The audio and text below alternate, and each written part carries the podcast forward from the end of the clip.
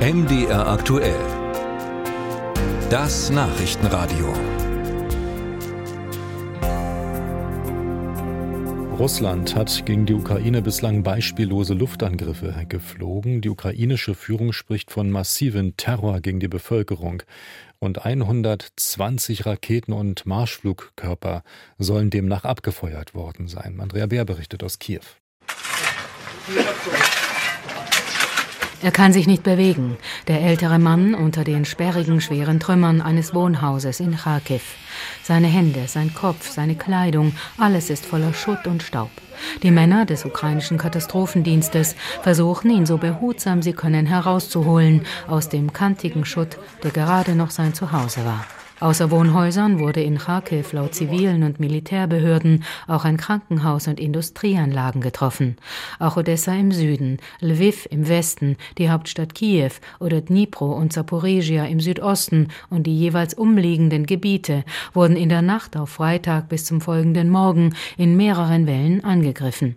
Nach bisherigen Angaben des Präsidentenbüros wurden landesweit mindestens 26 Menschen getötet und mehr als 120 verletzt. Es sei der massivste Angriff aus der Luft seit dem Beginn der russischen Großinvasion. Das schrieb Präsident Volodymyr Zelensky. Und Luftwaffensprecher Juri Ihnat sagte im ukrainischen Fernsehen, Seitdem haben wir nicht mehr so viele rot markierte Ziele, die in der Ukraine angegriffen werden sollen, gleichzeitig auf unserem Monitor gesehen. Russland habe mit mehr als 30 Shahed-Kampfdrohnen und 122 Raketen verschiedenen Typs angegriffen. Die Angriffe kamen in mehreren Wellen und aus unterschiedlichen Richtungen, unter anderem aus den russischen Grenzgebieten Kursk und Belgorod und von der russisch besetzten ukrainischen Halbinsel Krim. Während der russischen Angriffe sei auch der Luftraum des NATO-Landes Polen verletzt worden, so Luftwaffensprecher Juri Ihnat. Bei solch massiven Angriffen kann so etwas passieren.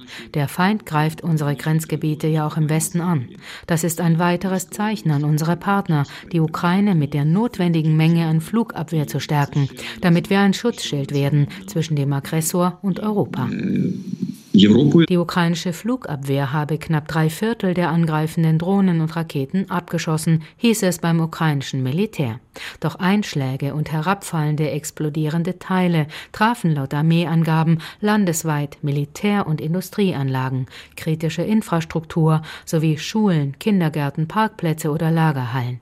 Die meisten Verletzten gab es in Kiew und Dnipro, wo ein Einkaufszentrum getroffen wurde und nahe einer Geburtsklinik Trümmer herunterfielen. Gebäude, Räume und Gerätschaften der Entbindungsklinik sind teilweise verwüstet, Säuglingsbetten oder die Wickeltische kaputt oder mit Trümmern übersät. In der Nachbarstadt Saporizhia steht Viktor Tschuhunow inmitten der Trümmer des Nachbarhauses. Irgendwie ziellos zieht der 73-Jährige Dinge aus dem Schutt. Hier ist eine Frau gestorben. Ich weiß nicht, ob ihr Sohn auch zu Hause war. Und dort hat eine andere Frau mit ihrem Kind gewohnt. Wir wissen nicht, ob sie zu Hause waren oder nicht.